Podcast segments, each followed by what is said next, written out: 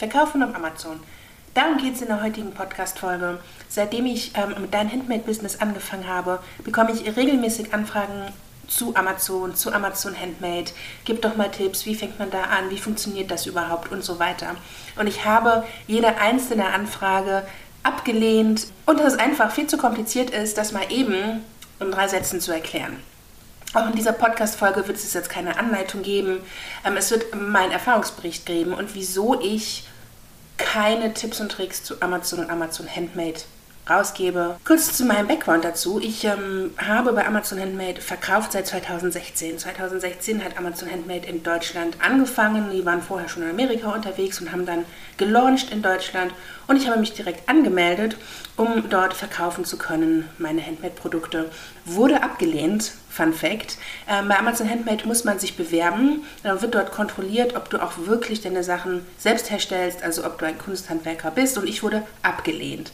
Ich wusste aber, ähm, dass in Amerika mein Handwerk, das Plottern, ich habe ja geplottert, ähm, sehr, sehr viel vertreten ist. Die haben ähm, Vinylsticker verkauft, ohne Ende dort und habe dann halt da auf diese Ablehnung geantwortet und gesagt, hört mal, ne, so und so, in Amerika gibt es das auch. Und daraufhin wurde ich auch akzeptiert und habe dann angefangen, dort meine Handmade-Produkte zu verkaufen und habe das auch sehr, sehr erfolgreich dort getan. War mit mehreren Produkten unter den Top 5 äh, der Amazon Handmade-Produkte regelmäßig, ähm, wurde sehr, sehr häufig gefeatured ähm, auf der Amazon Handmade Facebook-Seite. Wenn man da mal die Jahre so zurückscrollt, dann kann man das auch noch sehen. Und wir waren auch ähm, vertreten, also selber auf der ähm, Handmade Frontpage quasi bei Amazon mit unseren Produkten und auch aus Auswahl der Woche oder Auswahl des Monats regelmäßig dort vertreten. Habe dort also sehr, sehr gut verkauft. Viel ähm, Umsatz mitgemacht und es war auch einfach das, ne, das Glück der Stunde, dass ich von Anfang an einfach dabei war. Und wie das ja ist im Internet, je länger du dabei bist, desto mehr Traffic bekommst du und desto höher wirst du dann einfach auch angezeigt. Und so war das bei mir mit Amazon Handmade. Ich habe ja 2021 im Dezember zu, zu Ende 2021 die Produktion von meinem Handmade-Shop Moonacrafts eingestellt, weil ich ja ausgewandert bin. Also zu ähm, 31.12.2021 war quasi Stichtag meiner Produktion und ich habe dann ähm, quasi auch bei Amazon Handmade aufgehört zu verkaufen und habe so durch 2021 schon gedacht, boah, zum Glück ne, weiß ich, dass das hier nicht weiter so laufen wird, weil Amazon Handmade immer komplizierter wurde. Nicht in den Verkäufen, weil die Verkäufe waren immer sehr, sehr gut, aber die Handhabe, die Handhabe und die Voraussetzungen, die man braucht, um auf Amazon Handmade vertreten zu sein. Jetzt lass mich einmal noch einmal kurz erklären, was Amazon Handmade überhaupt ist. Amazon kennt ja jeder und Amazon hat irgendwann gedacht, komm, den Handmade-Markt holen wir uns noch dazu. Wir werden jetzt hier so ein bisschen Konkurrenz zu Etsy und machen eine Handmade-Sparte. Wie ich ja schon gesagt habe, man muss sich bewerben, dass man da mitmachen darf, einfach damit das Kunsthandwerk auch sichergestellt wird, was ich eine gute Sache finde. Und dann spart man sich die 39 Euro monatlichen Gebühren, die man hat bei Amazon als Verkäufer. Normalerweise zahlt man 39 Euro Gebühren. Und was du auch nicht brauchst als Handmade-Verkäufer ist ein Barcode, also eine EA-Nummer. Jeder Artikel, der bei Amazon verkauft wird, braucht so einen Barcode zur Erkennung und das brauchen Handmade-Produkte nicht. Das war so ein Hauptgrund für mich, weil ich mich damit nicht auseinandersetzen wollte. Es ist heutzutage nicht schwierig, an so einen Barcode ranzukommen. Das sollte nicht der Hauptgrund sein, bei Amazon Handmade zu verkaufen. Aber damals war das bei mir so. Ähm, genau, also die zwei Sachen. Du sparst Geld und brauchst diesen, diesen bürokratischen Aufwand eines Codes nicht. Es ist aber ganz, ganz wichtig zu verstehen, dass Amazon Handmade nicht irgendwie eine eigene Firma ist von Amazon, eine eigene Gruppe, sondern ähm, Amazon Handmade ist nichts anderes als wie die Kategorie Bücher oder wie die Kategorie Fashion. Bücher, Fashion, ähm, Musik, Handmade. Es ist einfach nur eine Kategorie bei Amazon und dementsprechend wird sie auch behandelt. Wenn ein Kunde auf Amazon was sucht, dann werden deine Produkte halt mit allen anderen Produkten mit angezeigt. Also es ist jetzt nichts auf bei Amazon auf Handmade ausgelegt, ähm, speziell. Und meiner Erfahrung nach kommen die Kunden auch nicht zu Amazon, um Handmade-Produkte zu kaufen. Anders als bei Etsy. Etsy ist ja bekannt dafür, dass es Handmade ist, dass es dort spezielle Dinge gibt. Ähm, und das hast du bei Amazon halt nicht. Was du aber bei Amazon hast, ist dieser immense Traffic und dass die Leute halt kaufen, was ihnen gefällt. Und denen ist es im ersten Moment wirklich egal, ob es Handmade ist oder auch nicht. Ähm, die kommen nicht zu Amazon, um es handmade zu kaufen. Das ist natürlich auf der einen Seite von Vorteil, auf der anderen Seite haben die Amazon-Kunden halt auch eben die Amazon-Mentalität, besser gestern als heute geliefert, rucki zucki, alles beste Qualität und wenn es mir nicht gefällt, schicke ich es halt zurück. Und das ist halt in der Handmade-Branche schwierig, ähm, damit umzugehen, aber das ist halt so Amazons Kultur und dadurch, dass Amazon Handmade einfach nur eine Unterkategorie ist wie alle anderen auch, wird das auch dementsprechend gehandelt. Du kannst natürlich deine eigenen ähm, Richtlinien hinterlegen und Amazon ist auch ganz gut mit personalisierter Ware, dass man die nicht einfach so zurückschicken kann. Aber generell gelten, wie auf jeder Plattform, die Regeln der Plattform. Jetzt ist es bei Amazon so, anders als bei Etsy, Amazon hält sich ans Recht. Amazon ist ja ein riesiger Konzern und anders als Etsy, die sind zwar auch amerikanisch, aber die haben in jedem Land ein, Hauptquartier, ein Headquarter mit einer Vertretung, mit einer Marketing, mit einer Rechtsabteilung, mit PA, mit, mit allem in jedem Land. Und dementsprechend sind die halt auch immer sehr, sehr gut informiert über die neuesten Veränderungen und Neuerungen und reagieren eben darauf. Das ist ein Unterschied zu Etsy, wie wir alle wissen. Etsy reagiert auf nichts. Etsy hat halt nur, ist amerikanisch und verlässt auch kaum seine amerikanische Bubble, hat keinen deutschen, keine deutsche Vertretung. Die sitzen in Europa in Dublin, sind halt sehr weit weg von den rechtlichen Vorgaben und Deutschland ist halt so ein rechtliches Land mit so, so vielen Vorgaben. Daran hält sich Etsy nicht, Amazon hingegen schon. Bei Amazon ist es aber so, dass die sich so sehr daran halten, dass du manchmal da gar nicht hinterherkommst. Also die haben dann von heute auf morgen Vorgaben, an die du dich halten musst. Ähm, und es ist sehr, sehr schwer als One-Woman-Shop, als Handmade-Shop da hinterherzukommen. Und generell die Richtlinien, die man erfüllen muss, um dort zu verkaufen, sind sehr, sehr schwierig einzuhalten und ändern sich regelmäßig. Ein Beispiel von mir, wie gesagt, ich verkaufe seit 2016 und habe in den letzten Wochen jeden Tag eine E-Mail bekommen von Amazon Handmade, dass ich bitte beweisen soll, dass dieses Produkt handgemacht ist, sonst wird es gelöscht. Und, knapp 300 Produkte bei Amazon, ohne die Varianten, musste das quasi für jedes einzelne Produkt machen. Und dann habe ich mir so gedacht, ey, ich verkaufe hier seit sechs Jahren und war immer Bestseller, wie passiert das jetzt?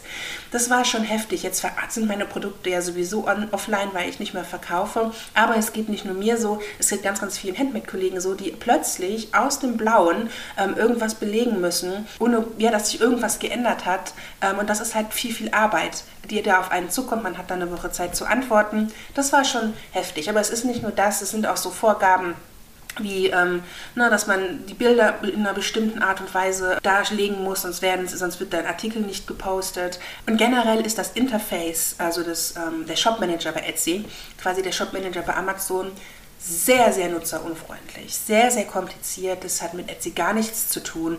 Es ist einfach das Interface, was jeder Verkäufer nutzt auf Amazon Seller Central nennt sich das. Es war in der Anfangszeit von Handmade etwas einfacher und es ist mittlerweile sehr, sehr kompliziert geworden, das zu bedienen und vor allen Dingen, wenn man als Handmade-Shop personalisierte Dinge anbietet, Varianten, verschiedene Farben, verschiedene Größen. Dieses Interface ist nicht sehr einfach. Amazon hat eine University, wo man viel lesen kann. Amazon hat ähm, Account Manager im Handmade-Bereich, die dich unterstützen. So ist es nicht. Aber Amazon hat auch sehr, sehr viel automatisiert und Amazon braucht dich als Verkäufer nicht und Amazon schließt deine, deine Artikel von jetzt auf gleich, ohne dir zu sagen, wieso. Und es ist denen auch relativ egal, ob sie wieder aufgehen oder nicht. Das muss man alles wissen. Und dann kann man sehr, sehr viel gut verdienen auf Amazon. Aber meiner Erfahrung nach ist es einfach so, dass Amazon ein Vollzeitjob ist.